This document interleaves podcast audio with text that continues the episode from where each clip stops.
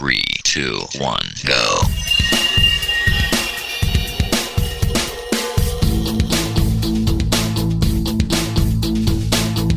Enredando, la informática que se escucha.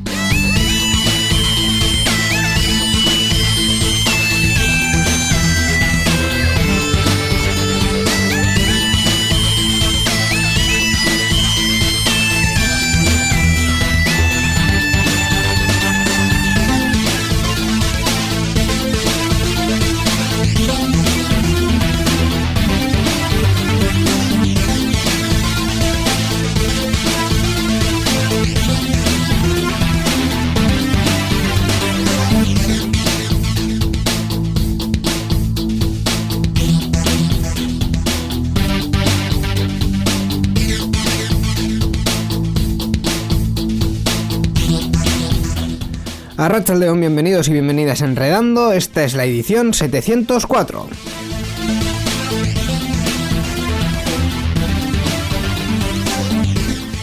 Arratsaldeon eta urte berrión baita guztioi. Eh, feliz año a todos. Esta es la primera edición de Enredando del 2020, eh, la cual mm, estamos haciendo pues en un ambiente totalmente post navideño. Eh, mismamente yo hoy me he comido tres trozos de, de roscón de reyes, o sea, esto hay que decirlo. Eh, es vital para lo que vamos a comentar en el resto del programa. Efectivamente. Eh, Urte Berrión, Miquel Carmona. Urte Berrión, Niño Cosendino, pero lo- la pregunta que ahora mismo toda nuestra audiencia está haciendo es, ¿con nata o sin nata el roscón de Reyes? Con trufa. ¿Con trufa? Sí, sí, sí, sí. La pregunta. Efe- efectivamente. Sí, sí. Eh, vamos a, a Feliz proceder- año nuevo a todo el mundo. Efectivamente, vamos, vamos a proceder a abrir este debate que me parece lo más trascendental que vamos a, a hablar en este programa con nuestro invitado. Primero nos responde la pregunta y luego ya le presentamos. Gorka Artaza, Racha el León. Arracha el dedo muy buenas. Con nata, con trufa, con crema, sin nada. Pues mira, no me gusta el roscón. Eso Oh, oh, para oh. empezar. Bueno. Sacrilegio, un día como hoy, vamos. Pero, pero, tengo que decir que este año mi hermano ha traído un roscón con nata del Lidl y, coño, estaba bueno. Que no nos pagan, ¿eh? No, no, no, a mí todavía no me pagan, todavía. no. De una gran cadena de supermercados alemana. Bueno. Pues efectivamente comenzamos este, este año con las novedades y con las noticias eh, tecnológicas. Eh, intentaremos hablar un poco de lo que ha ocurrido el año pasado también, eh, o al final del año pasado, ya que eh, llevamos un mes sin, sin hacer enredando. A mí se me ha hecho hasta largo, ¿eh? Bueno, ya que sois vagos, ¿eh? De verdad que sí, de verdad, de verdad que sí. Y como eh, teníamos que celebrar este, esta efeméride, este principio de año de alguna manera, pues hemos traído a Gorka Artaza del podcast A la Velocidad Absurda, básicamente a que nos destroce el podcast, porque es lo que hizo la última vez. Eh, pues efectivamente, yo cuando me invitasteis otra vez, yo encantado de participar, pero ya sabéis que Sí, sí. yo no sé casi nada de lo que hablo generalmente y hablo de oídas y, y muy poco y, muy poco bien. Ah, No, no, esto ha sido una prueba de calidad. Si se aguanta el programa de hoy con, con el invitado, es que resiste cualquier cosa, vamos. Además, estoy viendo un poco los temas de los que queréis hablar. ya me encargaré yo de desviar la conversación. No, la verdad es que estamos eh, encantados de que, de que vuelvas y muy agradecidos de, tenerte. Por supuesto que Eh, sí. Como decía, mm, entre otras eh, cosas, lo más cercano a nosotros, eh, Gorka, además de tener una empresa eh, de comunicación que se llama Arro Comunicación, eh, hace el podcast a la velocidad absurda y alguna otra cosita más. Eh, ¿Has estrenado podcast en 2019? ¿verdad? Efectivamente, que casi a finales, en noviembre, Mm. estrené un podcast de una aventura en solitario que se llama Primeros Capítulos, eh, porque, bueno, a mí se me acusa siempre de que yo solo veo primeros capítulos de las series, algo que es totalmente cierto, porque me cuesta mucho continuar las series si el primero no me engancha, y decidí que era una, una buena excusa para, para, digamos, empezar un proyecto yo solo y hablar de esos primeros capítulos y de, sobre todo del por qué sigo o no sigo una, una serie. Ujú. Que a nadie le, ¿Qué, le interesa. qué ves pero- en eso, ¿Qué ves en esos primeros capítulos para que te hagan luego seguir o no, no? Pues claro, exacto. Eso Sí, a ver, pues depende claro. si, si la trama es buena, si me gusta. A mí, sobre todo, si a nivel cinematográfico me gusta, Sí, sí, sí. porque me fijo mucho en la técnica, si la interpretación es buena, etcétera. Entonces, a mí, una serie tiene que reunir muchos factores para que yo continúe del primero al segundo episodio. Sí. Y la mayoría no lo pasan. Entonces, bueno, en este podcast vamos descubriendo el porqué.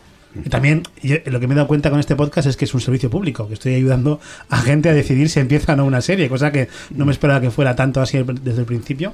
Tenemos poca gente escuchando todavía, pero sí que he recibido ese feedback. ¿Qué, qué has visto hasta ahora? ¿Qué ha sido lo analizado hasta el momento? Pues mira, empecé hablando de la materia oscura, eh, luego seguí con The Mandalorian, que es uno de los más escuchados, obviamente porque tenía mucho éxito, esa serie. Sí. Luego hice una serie documental que es Inside Bill's Brain, eh, sobre el, documental que está en Netflix de Bill, de Bill Gates. Y recientemente he publicado sobre mm, Ujú. Y creo que hasta ahí, creo que ya solo he hecho, llevo cuatro episodios. Bueno, bueno. Bueno, eh, desde noviembre no, no está mal, oye. Un piloto y cuatro episodios. ¿no? está- No está mal, no está mal. está bien, está bien. ¿Dónde podemos encontrar eh, primeros capítulos? Pues en todas partes, por supuesto. en en Evox, está, está colgado en Evox, está en Spotify, está en, en iTunes también, en, Sí. en cualquiera de los podcatchers, el, el, feed- el- el- ese, el, el El- ese, el feed ese. el Sí. funciona. Muy bien. Eh, Son cortitos, ¿eh? son, hablo- son 12-15 minutos para, para analizar el episodio, así que es algo rápido de consumir, Sí, sí. pues de camino al trabajo o cosas así. Además, eh, ya cambiando de, de tema y para terminar esta, esta presentación, eh, y ya que estamos en un momento en el que se están formando cosas, hace cuatro días hemos formado un gobierno en España, ¿quién lo habría dicho? ¿Verdad? Por fin, por fin. Sí, bueno, para mí era esperado, ¿eh? Yo quería que reventase todo por los aires, pero al final se veía venir, ya no podía más, más elecciones, no podía De ser. verdad, de verdad. Eh, nota aparte, a mí me ha, do- me ha dado mucha pena ver cómo está el Parlamento español, pero muchísima pena. A mí no, porque me ha gustado que han dado la cara. O sea, la gente ha demostrado lo que es la, la rancia derecha de, de este país. Ha demostrado que, es, que no sabe perder, que es maleducada y que eh, siguen utilizando eh, viejas, eh, viejos recursos como ETA, como, ¿sabes? El golpista, no sé qué, pues para, para intentar defender los argumentos que no se defienden por sí solos. Pues en el mismo punto y a renglón seguido, eso es lo que a mí me ha dado un montón de pena, porque se supone que esa gente eh, deberían ser un ejemplo para, para todos, mm, independientemente del, del signo político. Y bueno, igual Sí, para son, algunos. son un ejemplo igual- a evitar. Sí, sí, igual. Más bien. Pues sí. Pero bueno, Bueno, yo. re- representan a quienes les han votado. Sí, también es O sea, cierto. y lo Triste- representan tristemente, sí. con lo es. bueno y con lo malo. De verdad. Eh, pero yo, yo quería hablar de, otra, de otro movimiento absolutamente independentista y sedicioso que ha sido la creación de la Asociación Vasca de Podcasting. Hombre, sí, sí. Que además creo que ambos dos tenemos un cargo orgánico y todo. Yo, no- yo no sé si esto se puede comentar porque nuestro secretario mm, creo que estaba todavía en gestión. Esto es en directo, ¿no? Sí, el- esto es riguroso en, riguroso directo. directo, ¿no? en diferidísimo. El riguroso No, diferido directo. No sé si a día de hoy se puede comentar mucho sobre el tema, pero sí que bueno, hemos ido hablando sobre la creación de esta asociación y de que un grupo de locos amantes del podcasting pues nos hemos juntado para Eus, de Euskadi. de Euskadi, sí, sí, para, para, pues para darle un poquito Sí. de, de- sobre todo de, de de promoción a esto, ¿no? De visibilidad, sí. Y De- sí, estamos, yo estoy en la junta, yo no sé, ¿tú, tú también estás? Yo creo que también, no sé, al final me engañaron para Yo creo- tener una yo creo que no, yo creo que no estoy. Tú, tú no. Debo ser el único que no estoy, ¿no? Eh, de este, de este, de esta mesa ahora mismo, sí. sí. Pero bueno, eh, Bueno, que pronto vamos a dar noticias sobre, sobre quiénes somos, lo que hacemos y, por qué estamos ahí. Yo creo que eso va a ser bueno para todos. bu- no, eh, no, no te mientas, somos los mismos de siempre, vamos a hacer lo mismo de siempre y vamos a dar la turra igual. Sí, por supuesto. Pero ahora, ahora bajo un nombre, bajo el mismo techo, digamos. Sí. Sí, sí, bajo una sí. forma jurídica, es lo único paraguas. bueno esto. Eh, Bueno, pues yo creo que con esto ya tenemos eh, el tema presentado. eh, de todo ¿El tema esto- te refieres a mí? ¿Me llamas- ¿Soy el tema? También, también, pero vamos, de todo esto es de lo que no vamos a hablar y de lo que vamos a hablar hoy, pues es, eh, o pretendemos hacerlo, es de tecnología, así que vamos a ello. Participa con nosotros en Enredando. Envía tus mensajes al email oyentes@enredando.net o a través de nuestra página web en www.enredando.net. También estamos en Twitter. Sigue al usuario Enredadores. Esperamos tus comentarios.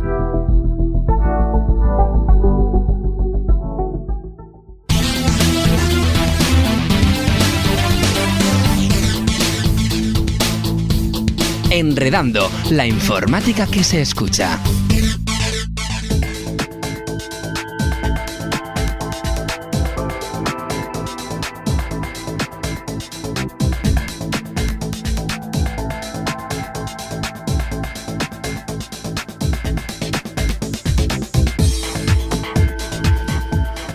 Y para no perder las sanas costumbres del, del año, vamos eh, lo primero de todo con las noticias eh, sobre Linux. La noticia, la, not- noticia de Linux. Efectivamente, dicho en plural, pero es en singular. Esta semana tenemos una y única noticia sobre Linux. Ah, vamos a hablar de una nueva distribución llamada EASIOS, ACOS, una distro desarrollada por el creador de otra distro llamada Puppy Linux, que es, esa sí es más conocida. Y bueno, pues Barry Cowler, fundador del proyecto Puppy Linux, da a conocer, dio a conocer recientemente la liberación de una versión experimental de su distribución de Linux ACOS. Eh, la distribución ofrece el mecanismo AC Containers, que es para iniciar aplicaciones o todo el escritorio en un contenedor aislado. Y bueno, esta versión de AC Buzzer se basa en la Debian 10. Una característica importante de esta distribución es que en lugar de utilizar una instalación tradicional, maneja un tipo de instalación sencilla en el disco duro que se describe como un modo frugal, que ocupa solo una carpeta de una en una partición, lo que, le, permite coexistir con cualquier otra cosa eh, que se use en, la partición. Eh, la distribución admite megapaquetes SFS, que son mu- muchos paquetes agrupados en uno solo, en un solo archivo, y que ese archivo tiene una extensión SFS. Estos nunca se extraen y cuando están en uso se montan en el sistema de archivos superpuesto y se pueden desinstalar simplemente quitándolos. Pues eh, ahí la presentación de la eh, nueva mm, distribución. Eh, Gorka tiene cara de voy a comentar algo de esto. A ver, yo, para empezar, no sé lo que es una distro ni una distribución. Este es el nivel que del invitado que Bueno, traes pues hoy. una, una distro y una distribución, aprovechando Es lo el mismo. tema, es, es lo mismo, es Sí. eh, simplemente una mm, versión de lo que es eh, Linux en, en general. Quiero decir, en Linux hay un núcleo, encima del núcleo se forma un sistema operativo y una versión diferente de ese sistema operativo es una distribución, Ajá. digamos. Eh, en este caso, la distribución que comentamos está basado en, en Debian, que a su vez Debian tiene el núcleo de, de GNU Linux. Entonces, pues eh, Debian es una distribución y otra de ellas es eh, EasyOS, como otra de las que comenta al principio de la noticia, Puppy Linux, que también es otra. Claro, es que yo cuando he leído el titular de la noticia eh, me he hecho la ilusión de que el creador del pupi de al lado de Guggenheim se había metido estos rollos y había puesto flores o algo en, al- en algún sistema operativo, pero ya he visto luego que no, no, tiene nada que ver. No tiene que ver. Me hubiese, me hubiese gustado más esa noticia porque hubiese entrado mejor a juego, pero eh, sí quería decir una cosa sobre el tema de Linux, que eh, o sea, de, de- de los que formáis parte de la secta Linux, que, que no acabo de entender, de- soy realmente ignorante, soy pez completamente en el tema de, de sistemas operativos, de Linux, Windows, no tengo ni idea, yo solo los uso, pero sí que veo una corriente de que los de Linux defienden Linux pero a muerte. O sea, como si fuera la panacea. O sea, que, Mm, hay algunos que defienden Linux a muerte, hay otros que tienen posiciones más tibias. Yo soy de las posiciones tibias. O sea, yo, Yo, lo yo tengo que, tampoco soy fundamentalista, ni mucho Ah. menos. ¿eh? yo, lo, yo lo tengo que reconocer. Pero es cierto que hay esa corriente o no. O sea, que, que Sí, sí, un sí, poco, sí, un poco hay gente sectaria. un poco- Existe. Rollo como los de Apple, Claro. ¿no? Que es un poco esta también Ta- otra, bueno, otra sí, cierta Sí, gente sí, sí, también, sí, sí. sí. Pero mm, eh, yo- También han sido muy atacados eh, por cierto software privativo de un señor llamado Bill Gates. Cierto, cierto. y bueno, eso hace que se vuelvan un poco a la defensiva también, ¿eh? O sea, Ya, ya. También tiene que ver. Eh, los Sin 80 disculparlos. lo- los 80 y los principios de los 90 con el con el tema de los sistemas operativos fueron muy jodidos fueron muy jodidos pero más allá de eso eh, yo creo que está hay más gente en el saco de eh, el, el software libre en general. Quiero decir mm, yo hay una de las cosas por las que defiendo el software libre que es la óptima gestión de los recursos. Eh, una administración pública encarga un programa pongámosle la Diputación de Vizcaya encarga un programa para, para Hacienda, se lo encarga una empresa, eso se paga con dinero público y la, la propiedad intelectual de lo que ha hecho esa empresa para la administración pública resulta que no es de la administración pública, sino de esa empresa y además... eh, aunque fuese de la administración pública habitualmente tal y como se licitan eh, ese tipo de historias, eh, es software privativo que nadie puede reutilizar. Y si la Diputación de Guipúzcoa quiere hacer o quiere comprarle a la de Vizcaya un programa similar, se lo tiene que comprar otra vez. O sea, hay que gastar el dinero público dos veces. Eso por un lado. Y por otro lado, el tema de so- del software libre lo que aporta es eh, que el código sea abierto, es decir, que cualquiera con unos mínimos de programación pueda leer el código y decir, ah, mira, esto está así hecho. y mm, aparte de mm, eh, facilidad a la hora de corregir errores y cualquiera te los puede corregir, también te da esa transparencia. Es decir, Sí, que bueno, no hace algo que, no, que tú no el, sabes qué es. sí. el programa que yo quiero usar dice que hace esto y efectivamente hace Lo esto. hace, sí. Por cierto, hablando de software libre, no sé si habéis visto, eh, corre por Twitter o por, por las redes sociales, un vídeo comparando el CGI de la película del irlandés. Sabéis que han rejuvenecido a Robert De Niro, a Joe Pesci y a Pacino mediante el CGI eh, con el software que usaban ellos y luego cómo con software libre alguien ha hecho, eh, digamos, mejorar eh, lo que se ve en pantalla. O sea, Y entonces está muchísimo mejor lo hecho con software libre que lo que he hecho con, que lo he hecho con, lo- con- No lo había visto. con original. le echaré un Bu- ojo. Buscadlo porque es muy Sí, curioso. sí, sí. Porque además sí, sí que ves a Robert De Niro joven. Así como en el irlandés, la versión normal que ha salido de Netflix, lo ves como hay notas siempre, sobre todo si tienes un poco un ojo, un poco que te fijas en esas chorradas. Sí que ves que está ahí el CGI, lo ves. En cambio con el otro, dices, no, pues es que es, es Robert Robert De Niro joven, ¿no? No, no es CGI. También te digo que muchas veces no es la herramienta, sino mm, eh, cómo el- se aplique sí, esa claro. herramienta. Porque Sí, no, lo- no lo sé porque lo, eh, lo que es el, el tuit lo que viene a decir es que es el uso del software libre contra el otro, ¿no? No, no sé exactamente cómo lo, lo han gestionado. En fin, pues eh, aquí nos queda la, la reflexión sobre software libre, patrocinada por el grupo de usuarios de Linux de Vizcaya. Y la dirección es glub.bit, glu, glv.b y latina z, glub.bit. Has quedado Yo vengo, estupendo- aquí, yo vengo aquí a reventar. estupendamente ahora mismo. La informática que se escucha.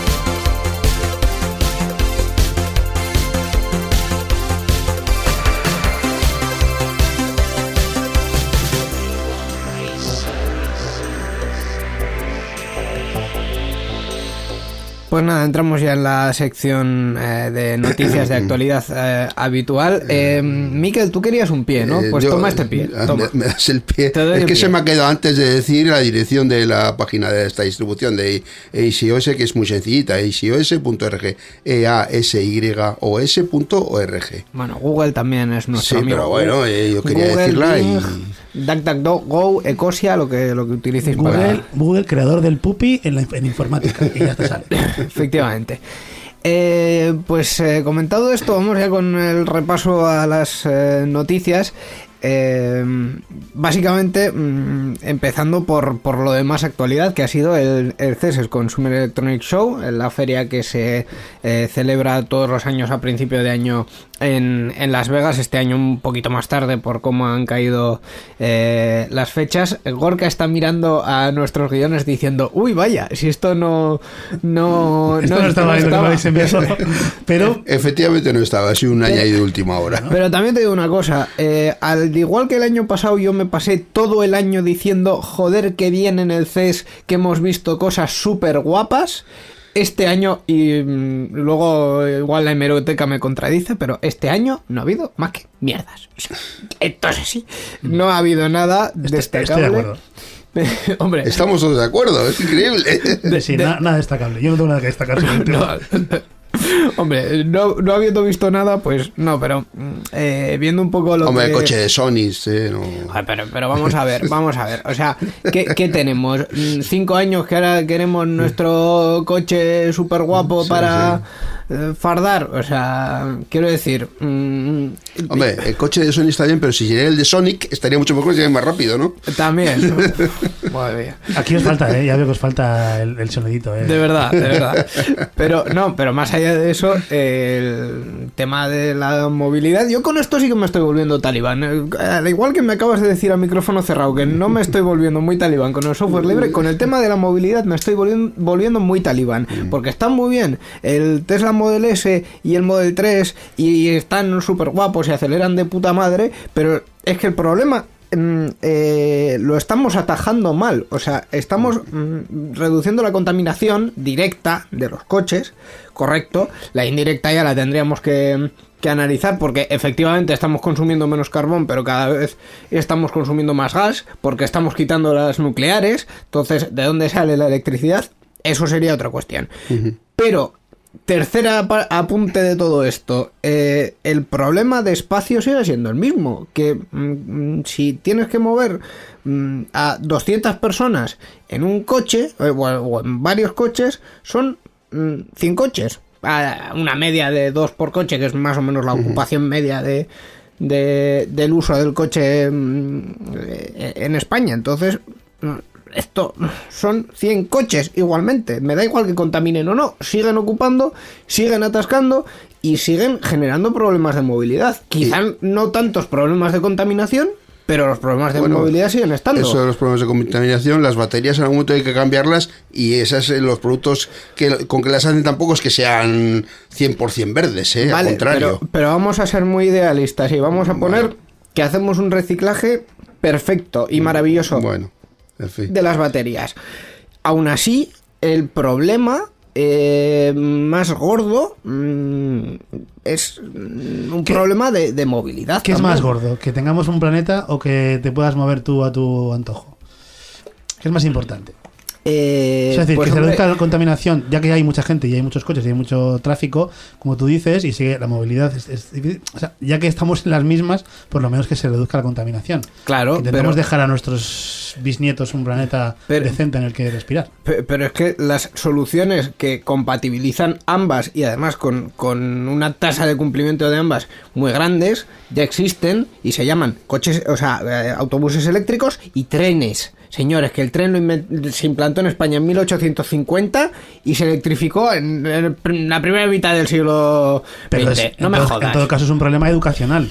Es decir, no es tanto no, es, es- institucional. es un problema. Eh, Exacto, que hay, hay que concienciar a la gente desde, desde muy pequeña que es importante usar el transporte público, cosa que ahora mismo, a día de hoy, la sociedad en la que estamos, pues somos muy individualistas y, y- y vamos, y muy independientes y, entonces tiramos por nuestro propio vehículo. Y también hay que facilitar que haya transportes públicos suficientes y en horarios adecuados. Efectivamente, no pero, es- que- pero que- ese es el pero problema hay mucho también, ¿eh? transporte público está de- infrautilizado. Mm, No, también. eh, el Sí. transporte público que esté infrautilizado habitualmente no existe.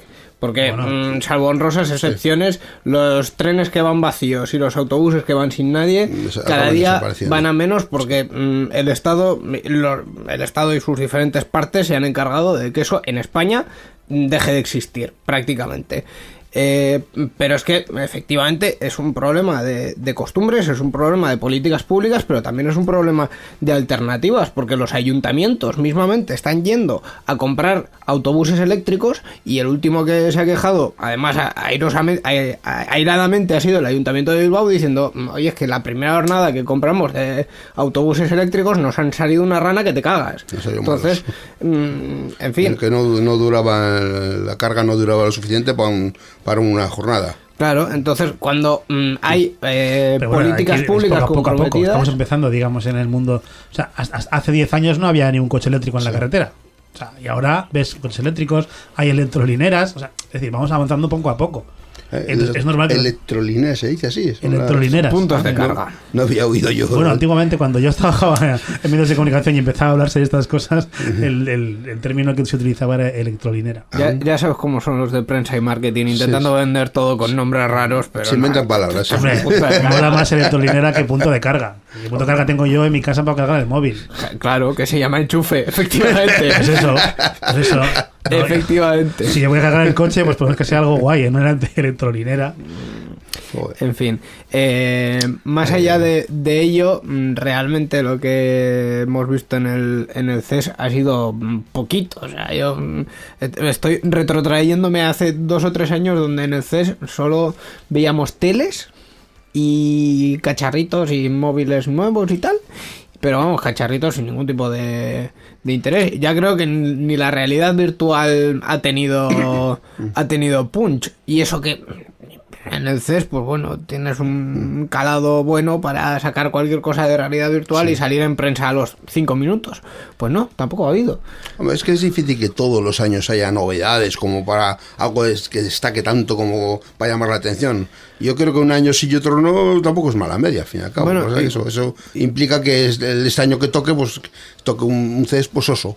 Igual nos tenemos que autocorregir porque eh, nos hemos pasado los últimos 10 minutos hablando de coche de Sony sin hablar de coche de Sony. Entonces, ah, igual Sony ha conseguido su objetivo, pero más allá de ello. Y es que acabo de, de mirar un poquito para ver qué tal, qué tal había ido el CES. Y entonces me he encontrado con una noticia mucho más interesante que lo que estáis hablando. A ver. Que es que el gadget sexual prohibido en el CES está presente, o sea, en el CES del año pasado está presente este año y es premiado. Y por una confusión, un dispositivo para estimular el orgasmo femenino no fue expuesto el año pasado. Finalmente, la organización del evento eh, le sumó, lo sumó en esta edición, sumó en esta edición la categoría de tecnología sexual y podrá ser exhibido. Ah, Ah. pues sí, está, está muy bien. Hombre, este año pasado ha sido sin duda alguna el año del Satisfyer. Sí, sí, sin duda. Si abrimos este melón, mm, pero. De hecho, la totalmente. imagen que aparece Estamos en la el noticia es un infantil, ¿eh? No- Bueno, a ver, sin, dar, Satisfyer no es sin nada- dar muchos detalles, aquí luego cada uno que busque lo que quiera, pero vamos, mm, no habrá sido mm, ni el primer ni el último mm, sitio en el que yo he oído hablar del, del Satisfyer, además abiertamente, sin ningún tipo de, de problema. No, no, es- mira, una cosa buenísima está teniendo Satisfyer y es que está haciendo que se hable de la masturbación femenina eh, sin ningún tipo de tabú, cosa que hasta ahora no se hacía. Era como que las mujeres no podían masturbarse y, era, y incluso ellas mismas sentían vergüenza de, de poder contarlo. Y esta chorrada del Satisfyer está haciendo que se hable mucho de masturbación femenina sin ningún tipo de tabú y sin problema, cosa que yo eh, agradezco y, y los felicito. A los creadores de Satisfyer por muchas otras cosas también. También, pero bueno, también por, por eh, sacar un debate sobre salud, salud sexual, mm, pues hay que felicitarles. Y está muy bien, porque en fin. eh, de eso sí que podríamos hablar mucho, de educación y de políticas públicas y de muchas cosas, pero igual no es el, el foro. Eh, otra de las cosas que hemos visto en, el CES ha sido el nuevo logo de la PlayStation 5, que, mm, spoiler, es igual que el de la PlayStation 4 y que el de la PlayStation 3. Eh, así que no vamos a pararnos en ello. También ha habido alguna cosita, pues, eh, de él presentando una copia de la Nintendo Switch, que, bueno, pues está muy bien. Es un- una cuestión muy conceptual, muy bonita. La Switch me ha cambiado la vida. Eh, paréntesis, la Switch ¿Sí? me ha cambiado la vida. O sea, Pero quiero es- que es Doy, carísimo. doy fe de ello, le ha cambiado la vida. Es carísima. carísima. Sí, que ¿cuánto no, cuesta? que no, que no. 300 euros, 400 Sí, euros. bueno, eh, ahora mismo creo que está sobre los 320, pero no, que carísimo. Bueno, yo es cierto que la compré en Black Friday y la compré por, no sé, me acuerdo. Sí, pero luego cada juego, ¿cuánto cuesta? Pues 70 sobre euros. los... No, no, no, los de la Switch están sobre los 40, 50, por ahí. Más o menos los, los de Mario, digamos, los, los de Nintendo, los grandes, las producciones grandes, creo que están sobre los 50 euros. O sea, no, no- es, un precio pues de mercado, pero no es un precio tampoco... A lo que yo voy, ¿merece la pena pagar ese dinero por, esta porta- por este portátil, esta, esta consola portátil? que no es una portátil. Mira, fíjate, te ha cambiado la vida, pero sin embargo eres incapaz de decir directamente sí, merece la pena. A, ver, es que mm, obviamente si mm, tu objetivo vital es jugar al Call of Duty, como hay alguno en esta radio que su objetivo vital es jugar al Call of Duty, eh, pues eh, no va a ser la consola para jugar al Call of Duty. Pero si lo que tú quieres es comprarte el Mario Party y echar unas partidas, o el Mario Kart y, echar unas partidas mm, con tus amigos, pues es obviamente la consola que tienes que... O sea, en cuanto cumplas 20 17 años que, que, que vas a jugar. La, la, vendes y punto. Disculpa. La vendes de segunda mano. Si con era, 20 años no tienes dinero para comprarte un Nintendo Switch, que yo he tenido que esperar hasta los 25 para comprarme Ahora, un hasta que mogollón, ¿eh? Hasta los 25. Ay, yo tengo 40 años, y no, no broma, yo tengo 40 años y sigo jugando a videojuegos y es algo que no hay edad para ningún tipo de videojuego. Por favor. Eh, pero sí que hay una cosa que en la Nintendo Switch está muy bien pensada, que yo no la pensé hasta que, hasta que me vi en la situación de eh, estar en un establecimiento donde estaban tardando demasiado en servirnos y decir, bueno, pues voy a sacar la Switch y vamos a jugar. Y como la consola lleva ya los dos mandos incorporados, Que se pueden soltar. que se pueden soltar, Sí, sí. eh, eh, Bueno, todas las consolas portátiles llevan los mandos incorporados, te tengo que decir. Sí, pero bueno, se- se puede- quiero se Se decir... puede jugar directamente, la sacas Sí, y pero, juegas, ¿no? pero que estamos en lo primero del principio, que la Switch no es una consola del todo portátil. Vale, vale. Tampoco es del todo de sobremesa, pero o sea, es un híbrido, pero que está muy bien. Está muy- Pero vamos, que puedes sacar los mandos, tienes dos mandos para jugar dos personas sin tener que gastarte más pasta, porque, mm, en fin, en todo el resto de bien. consolas, si quieres otro jugador, es otro mando, quieres pagarlo, aunque sea de los malos. Pues ese tipo de cosas a mí me han seducido de la Nintendo Switch y que, en fin, soy una putita de Nintendo y de Mario, o sea, esto es así mm, y, y ya está. Podría ser yo Peach directamente para que venga a rescatarme Mario. No habría ningún tipo de problema, estaría todo bien. Te veo más con Luigi, eh, que con Mario.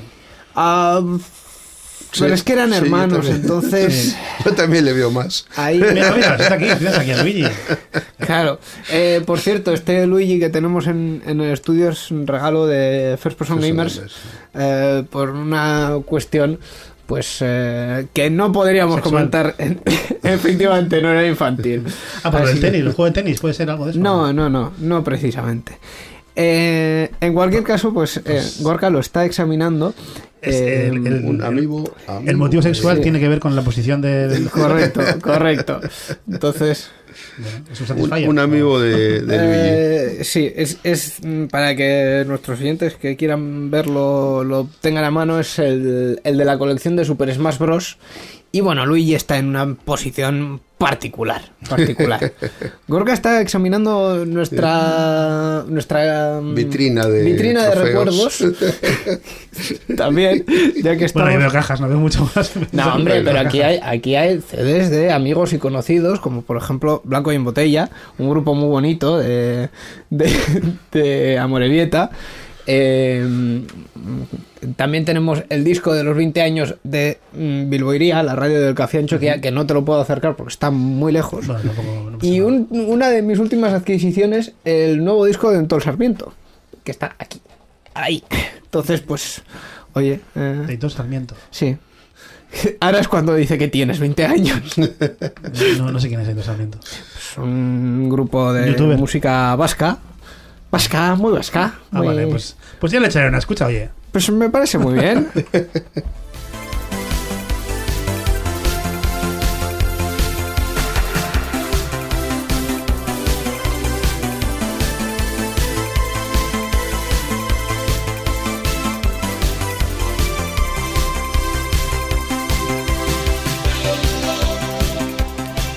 Y volviendo al ámbito tecnológico, ya por fin, Uy. Eh, vamos con alguna otra noticia, eh, en este caso que tiene que ver con, con Xiaomi, que, bueno, mm, en fin, eh, son muy dados a hacer... Esta gente hace muchas cosas, pero muchas cosas. De móviles, ¿no? Hacen móviles y, bueno, mm, quiero decir, mm, si te acercas a cualquiera de las tiendas que ya tienen en el norte de España, eh, puedes ver móviles, patinetes, eh, arroceras. eh, Arroceras. Arroceras. ¿Eso qué, qué- qué- qué es? O sea, es, Para cocer arroz. es un trasto Ah, para, cocer, cocina. para cocer Cocina- arroz. También tienen robots de cocina, también tienen aspiradoras, eh, mochilas, mm, eh, cepillos de dientes. ¿Es posible que el patinete sea uno de los más vendidos o tenga mucho éxito? Es posible que sí, pero es, es posible que no precisamente en las tiendas, porque yo patinetes en las tiendas he visto pocos. Sí. Debe de haber pocas existencias, lo que es físicamente. O sea, si pretendes comprártelo online, mejor. No, Eh, yo me paso el peso. No, no hay forma de que yo tenga un patinete ahora mismo. Sí, y tendríamos que discutir también el tema de la, de la normativa. ¿Yo me he enfadado con la DGT en este programa? ¿O no?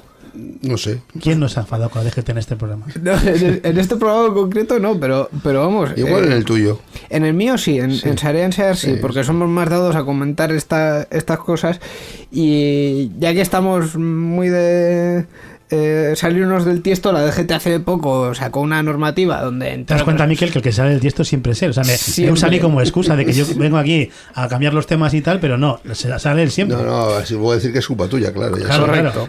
Pues, pues la DGT hace poco definió en una normativa que, que- qué leches consideran que es un patinete eléctrico y tal, y qué características tiene y qué puede hacer con ello, y literalmente puso que las zonas por donde pueden circular eh, están sujetas a las ordenanzas municipales. Que yo dije, a ver, igual está bien, porque cada ayuntamiento puede decidir, pero si esta normativa era para armonizar y para que todos sepamos en cualquier punto No de lo España conseguido. ¿Dónde podemos usar un patinete eléctrico? Pues no.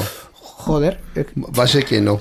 Que yéndonos al tema político, que el Estado español no, no centraliza bien ni cuando se pone a ello. O sea, es una cosa Bueno, pero es increíble. que aparte en tráfico hay muchas competencias ya otorgadas a las comunidades autónomas. Sí, Por menos pero- nuestra, por lo menos. pero no sé, un, un marco común, luego les dejas a las comunidades autónomas que se retracten, pero un marco común, un, un circule usted por la acera, o no circule usted por la acera, o consulte, pero circule, pero consulte. Me has no acordado sé. a un vídeo, perdón también que me saca un poco el tiesto, pero un vídeo, hay un vídeo por ahí circulando de una, circulando, nunca mejor dicho, de una entrevista que le hacen a una chica que lleva un patinete en Barcelona, ¿no? Y entonces justo acaba de salir la, la, la ordenanza municipal que regula el tráfico de los patinetes eléctricos en la ciudad y entonces le hace la entrevista, entonces ella responde perfectamente, a- o sea, se sabe de pe a pa toda la ordenanza y cuando se pone el semáforo en verde y en vez de circular viene un coche que frena mal y la atropella. Entonces es como, es como, así es la vida, ¿sabes? O sea, tú puedes saber toda la ordenanza, pero viene un subnormal y te, y te atropella, pues a tomar por saco. Efectivamente. Buscando, buscando, que es muy... O sea, la chica está bien, ¿eh? Pues volviendo a la noticia tecnológica, resulta que mm, Xiaomi tiene cámaras, por si dentro del catálogo que hemos comentado antes, eh, Xiaomi también tiene cámaras, que las vende, o sea, no es que tenga cámaras en sus tiendas. Sí, también, Que también. las vende, eso. Creo que las cámaras que tienen sus tiendas no son de su marca, pero bueno, eso ya sería bueno, otra, es otro otra cuestión. sí, pues tema. Xiaomi bien- vende unas cámaras destinadas a domótica que se llaman Milla y que tienen una integración con, con Google, pues como todo el resto de cacharros domóticos que podemos comprar. Pues no, ya no. Pues resulta ser que no, efectivamente. Porque Google ha desactivado las integraciones de Xiaomi con sus dispositivos después de que un usuario informara de que su cámara Xiaomi estaba proyectando imágenes fijas de hogares aleatorios cuando intentaba transmitir eh, contenido a su Google Nest Hub. Este bug es ajeno a Google y se debe a un fallo de Xiaomi, como ha explicado un portavoz de, de Google. Vamos. Eh, ha asegurado que la compañía son conscientes del problema y que están en contacto con Xiaomi para solucionarlo. Mientras, ta- mientras tanto, han desactivado las integraciones de Xiaomi con los dispositivos de Google pues para, para ir curándose en salud. Han cortado de raíz ahí. directamente. Eh, un Google Nest Hub, por cierto, que lo has eh, mencionado, es mm, eh, el concepto altavoz inteligente llevado a altavoz inteligente con pantalla. ¿vale? Ah. Para que nos hagamos una idea, por eso estaba intentando ver este usuario su cámara en su Google Nest Nest Hub. Ya estaría intentando ver porno, seguramente. Y no, pero- pero ha visto imágenes de otros hogares. A, a saber lo que estarían haciendo los otros hogares. A saber si estaba buscando otros hogares y no le gusta lo que vio, dijo, venga, denuncia la compañía. No, mm, pues eh, así, así ha sido la, la, la cuestión. Mm, Es una cuestión delicada, o sea, quiero decir, en, en este punto en el que está la, la domótica, hace unos años lo que teníamos eran grandes empresas integradoras de domótica, que ellos sacaban todos los cacharros, te los instalaban, te cobraban un riñón y medio Y que eran absolutamente incompatibles unos con otros. y, y los unos con otros y con nada más del universo. También. O sea, aquello era mm, cerrado Cerró más no poder. totalmente, sí, y ahora sí. hemos cambiado a un escenario en el que los cacharros domóticos son estúpidamente baratos y se integran. Bueno, ¿qué cacharros domóticos son? Interruptores, Son baratos. Ah, porque lo que es eh, la instalación de la persiana para que te suba y te baje con el móvil no es barato. Hombre, no, porque ahí hay que poner un motor, Tener- hay que poner una infraestructura y tal, pero sobre todo La instalación eléctrica para que te funcione con el Alexa tampoco es barato. O sea, es decir, que no es todo tan barato. Sí, pero mm, sobre todo interruptores, enchufes y cámaras, que es lo que más se ha popularizado en los últimos años, mm, son muy baratos. Por eso se han popularizado. Pero claro, claro, pues que tam- somos una cosa. Somos, bajan de precio porque eh, la gente tal y también como somos baratos, pues la gente compra más y Claro, también lleva al estamos otro. conectando todo eso a una wifi que puede estar más o menos Sí. segura y ya de paso lo estamos conectando a unos servidores de unas empresas que están en China. Esto huele a fracaso por todas partes, o sea, en algún momento va a petar. Es una cuestión complicada y es una cuestión de, de privacidad, sobre todo con el tema de las cámaras, porque igual un interruptor, pues bueno, si alguien se dedica a encender o apagar tu luz, mm, basta con quitarlo, tirarlo a, a la basura y comprarte uno normal, pero... Bueno, lo de que los dispositivos estos que están escuchando cuando tú les ordenas algo, Esto es que estén escuchando también, aunque tú no les ordenes Esto y es mandándose. Esto me está, me- audio. me está pasando a mí. A mí Alexa me está espiando. ¡No la invoques! Aquí se Aquí- dice Alejandra. Ah. Para que no, porque es que, es que si no, cuando lo reproducen en, en un aparato que está Oh, cerca, pues Alexa, pon Spotify. no se dice. Acabáis de abrir la, caja, abrir la caja de Pandora. ¿Cómo me decís esto? Se dice No lo había- no lo Alejandra. había pensado yo. Alejandra se dice. Voy a empezar a decir Alexa en todos mis podcasts. Alexa, para. Pero digo para la gente que le haya subido. Ahora están parando su- el propio podcast. Están liándola, vamos a ver. Qué bueno, me gusta mucho. ¿eh? No, iba a decir que a mí, a mí Alejandra, eh, igual que, que, que, que rancios son los de Google, que no le he puesto el nombre al asistente de voz. ¿eh? De verdad. Sí. Igual que los de OK. Esa, esa- Esa, esa, esa. El gigante americano. Eh, y a mí me está espiando porque es verdad que a veces hablamos cosas y luego el remarketing a mí en Facebook me aparecen cosas que solo hemos hablado en el salón de casa sin usar eh, Alejandra ni nada. Ya nos ha cogido y me está metiendo Te en lo vas a tener que hablar en voz baja. Sí. Para que no te el asistente. No, no, claro, claro, pero es, es- es muy heavy. Es muy heavy, es Muy total. heavy. Eh, no, pero eso es heavy que, que me utilicen para remarketing, pero que te graben, que te estén escuchando conversaciones que pueden ser mm, más importantes o menos, pero son privadas. Sí, sí. Esto es muy grave. Y cuando eh, las cámaras entren en- también en esta ecuación, cuando pongamos cámaras de seguridad por, por casa y tal, que cuando ellas quieran se van a activar y nos van a grabar y desde una empresa nos van a estar controlando, como dices tú, en China o en Estados Unidos o donde sea, O donde pues sea. es preocupante. Sí, sí. ¿Tú estás seguro de que quien te grababa la conversación no era el móvil más que, mm, Que esa es otra. que Alejandra? Porque yo También, te eh, lo digo también. por, por experiencia, porque yo tengo ya no sé cuántos mm, cacharros que responden a, a Alejandra. También es cierto que yo no hablo mucho en mi casa, porque como vivo solo, pues, hablar conmigo mismo estaría un poco mal. Pero bueno, eh, yo hago como Aznar, hablo catalán en la intimidad. Aparte de eso... Pots fer un eh, podcast en català. mm, podríem fer un podcast en català, si Vinga, vols. som-hi. Bueno. eh, Solo falta buscar un nombre. Yo, yo- Sí. Por mí no hay problema. Aquí, podcast, el podcast, està. La barretina. venís aquí, oye, sin problemas. El podcast en catalán, ¿de qué vais a hablar? ¿De la independencia? El, el procés. Del procés. Procés. jo haria un podcast solo d'Inés Arrimadas. Inés Arrimadas, els millors moments. El rewind. Inés Arrimadas rewind. Uy, uy, uy. En fin, pues eh, no, yo te lo decía porque a mí mm, con Alejandra nunca me ha pasado nada Sí. de que me aparezca publicidad rara en ningún sitio. En cambio, tener mm, el móvil con, ya no con más, sino con la web de Facebook abierta y que me muestre contenido de otras cosas que tenía en otras pestañas de ese mismo navegador, Sí. eso sí me lo ha hecho. Entonces, Sí, pero yo he notado más desde que tengo a Alexa en casa. Sí. Ah, perdón, Alejandra. Es difícil cambiar el chip. pero- de manera. ¿eh? pues bueno, Perdón a todos los oyentes. A ver si luego te pasa que llegas a casa y le llamas a Alejandra y, Sí, no me y no me contesta. a veces... Bueno, yo lo uso para realmente para saber qué tiempo va a hacer y, Ya. y poco más. Claro, es que si no tienen cacharritos domóticos, pues... Claro, poco- yo vivo en una casa que tiene casi 100 años, entonces no está muy domotizada No todavía. tiene nada que ver eso. Pero tienes electricidad y teléfono. Poco. Poco. Electricidad poca porque es muy cara.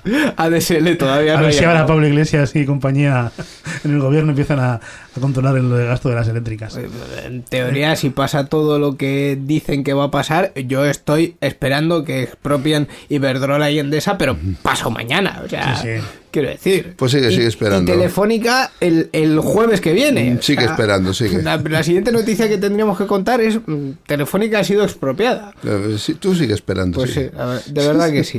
De verdad. Ahí podríamos abrir otro melón con la fibra, pero no lo vamos a hacer porque si no, mm, es No, que nos- abrir el melón con un cuchillo que no lo hace.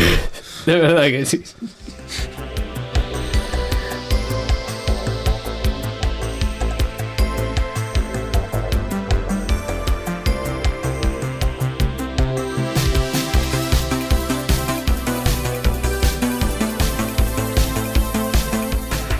Y ya que hoy estamos un poco fuera de tiesto, mm, voy a contar que según Gorka ha llegado a este estudio nos ha dicho, pues mira, de las noticias que hay yo tengo una de la que quiero hablar. De Pokémon Go. Así que vamos a hablar de Pokémon Go. No, no, no de Pokémon Go. Lo que quería hablar de- era precisamente de esta noticia de Pokémon Go. Luego matizo mis palabras, pero sigue, sigue, Mike, perdón. Sí, que bueno, militares canadienses, pues eh, dice que, que eso, que han tenido que jugar a Pokémon Go. El ejército de Canadá ha ordenado a varios soldados que descargaran el juego Pokémon Go después de que los jugadores, jugadores de Pokémon Go de Canadá, lógicamente, invadieran algunas de sus bases militares en las que había pokeparadas y pokegimnasios.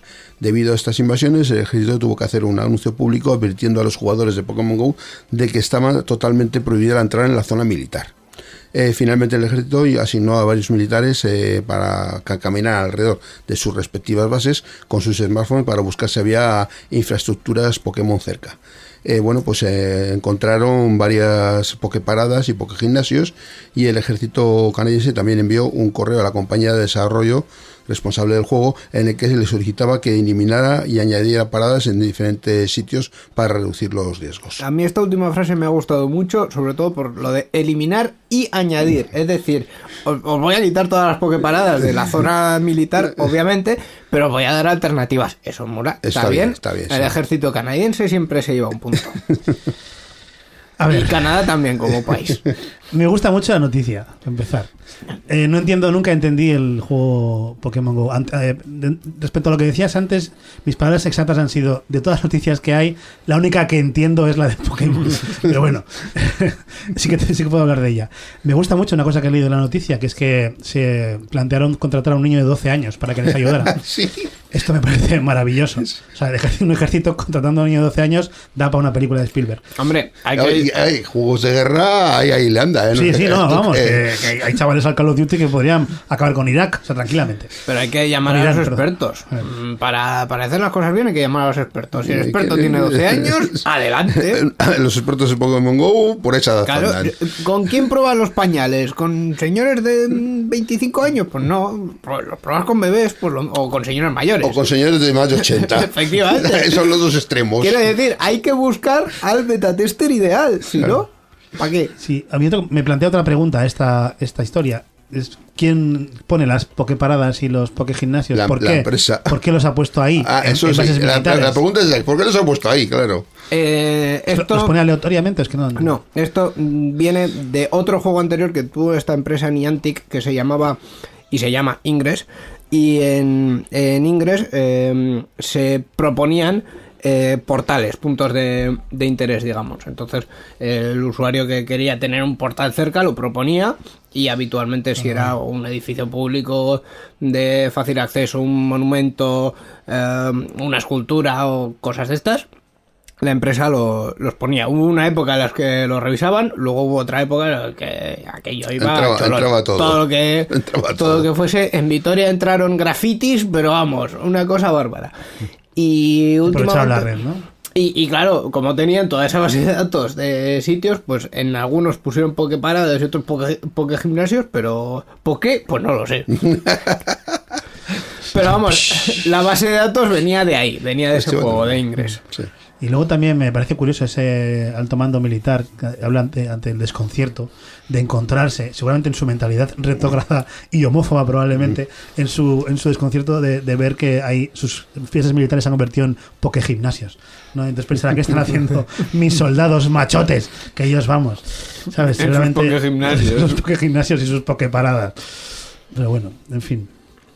Lo que, lo que también demuestra es que, el- digamos, lo que poco que le importa a determinada parte de la sociedad o determinado núcleo de poder del que nos gobiernan, digamos, lo que está pasando en, en- en su planeta. Es decir, el Pokémon Go fue un fenómeno mundial, mm, a- vamos, a tocho mocho, Sí. o sea, to- todo.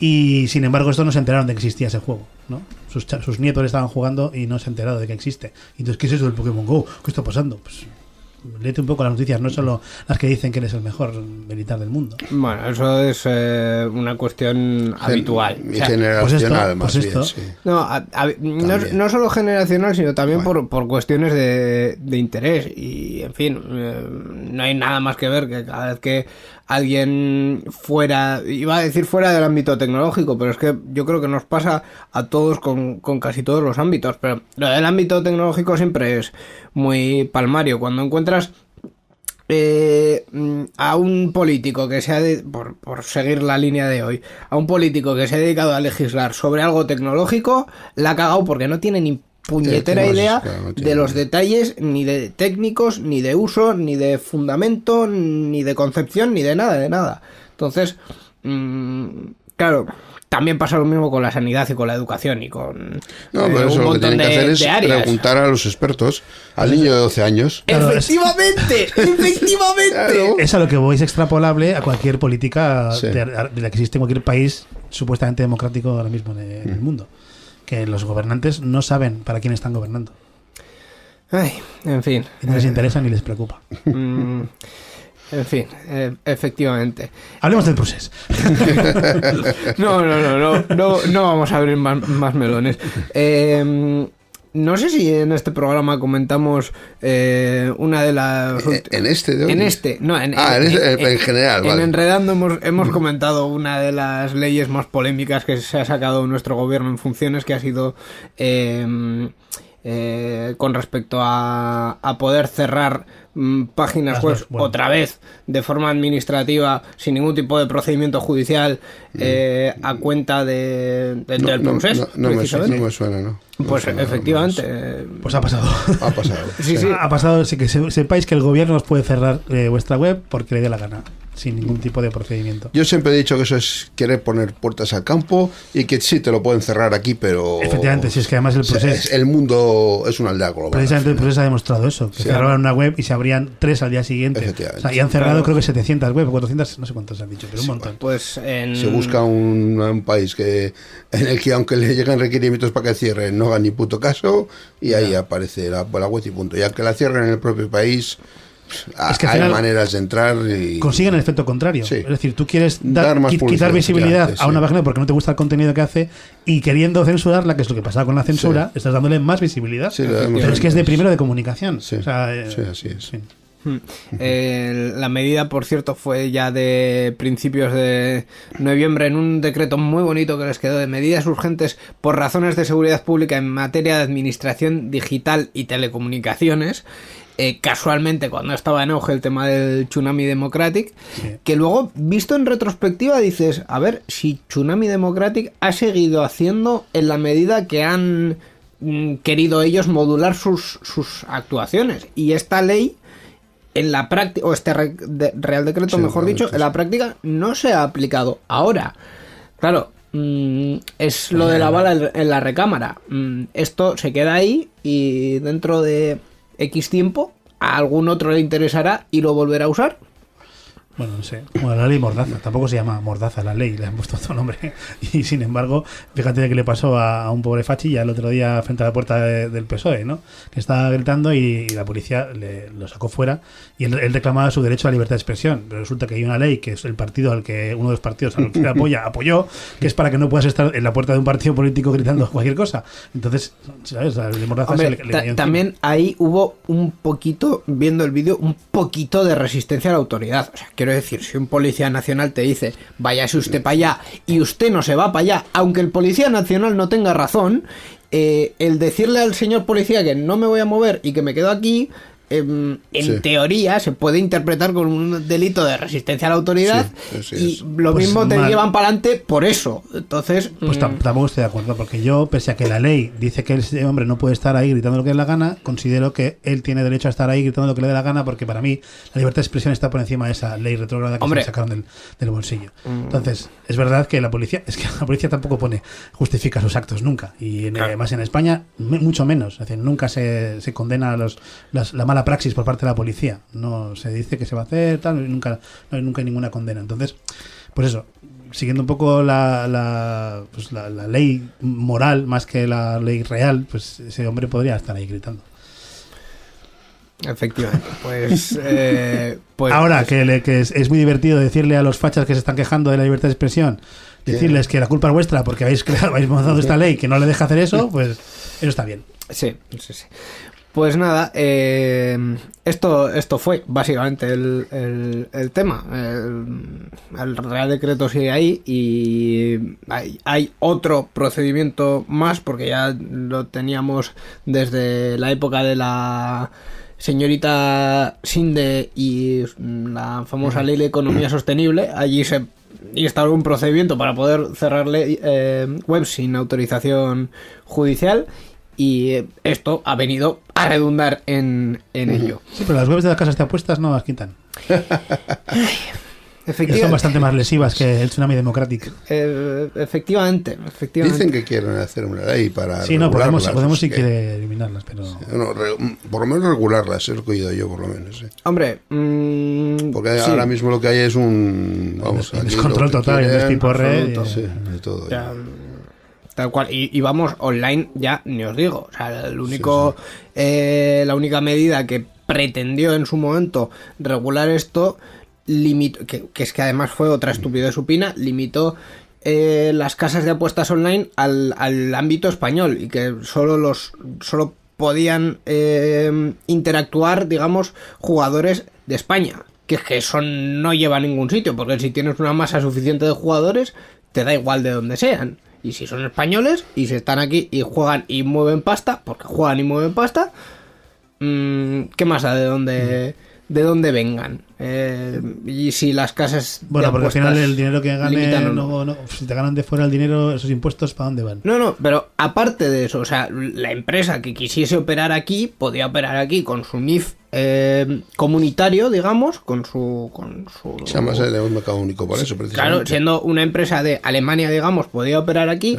pero tenía que tener una web en exclusiva para España y los jugadores tenían que estar, mm, digamos, cerrados en, ese, en esa web para España. Entonces, mm, ¿qué, qué- qué viene a solucionar todo eso? Esto hubo mucha polémica con el póker online, porque claro, el póker online para jugadores de póker, eh, de restringir, digamos, tus rivales solo al ámbito de tu país es, era muy, o sea, muy, muy jodido, digamos, para los profesionales del póker, que se dedican a ganar dinero de verdad, no a, a jugar y a probar, ¿no? A lo que se llama juegos recreacionales. Porque claro, le está limitando mucho el, el poder aprovecharse de esos recreacionales de cualquier país, ¿no? Gente con mucho dinero que igual vive en Indonesia, que viene y dice, "Ah, voy a jugar aquí mil euros. Y, y hubo mucha polémica con eso, pero bueno.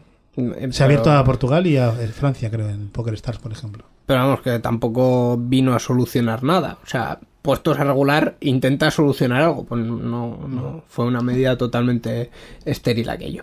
Pues eh, hasta aquí este repaso de noticias tecnológicas. Participa con nosotros en Enredando. Envía tus mensajes al email oyentes@enredando.net o a través de nuestra página web en www.enredando.net. También estamos en Twitter. Sigue al usuario Enredadores. Esperamos tus comentarios.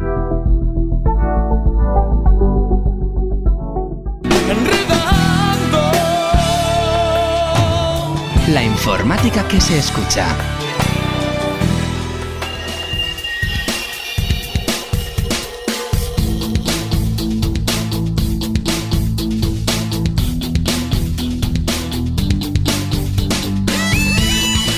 Pues hasta aquí ha llegado la edición 704 de Enredando, que hemos hecho con Gorka Artaza del podcast A la velocidad absurda y de primeros capítulos también. Gracias Gorka por acompañarnos. Nada, un. Muchas Gracias por invitarme. Muchas gracias por venir. Cuando Eh, queráis vuelvo a, a reventar otro programa.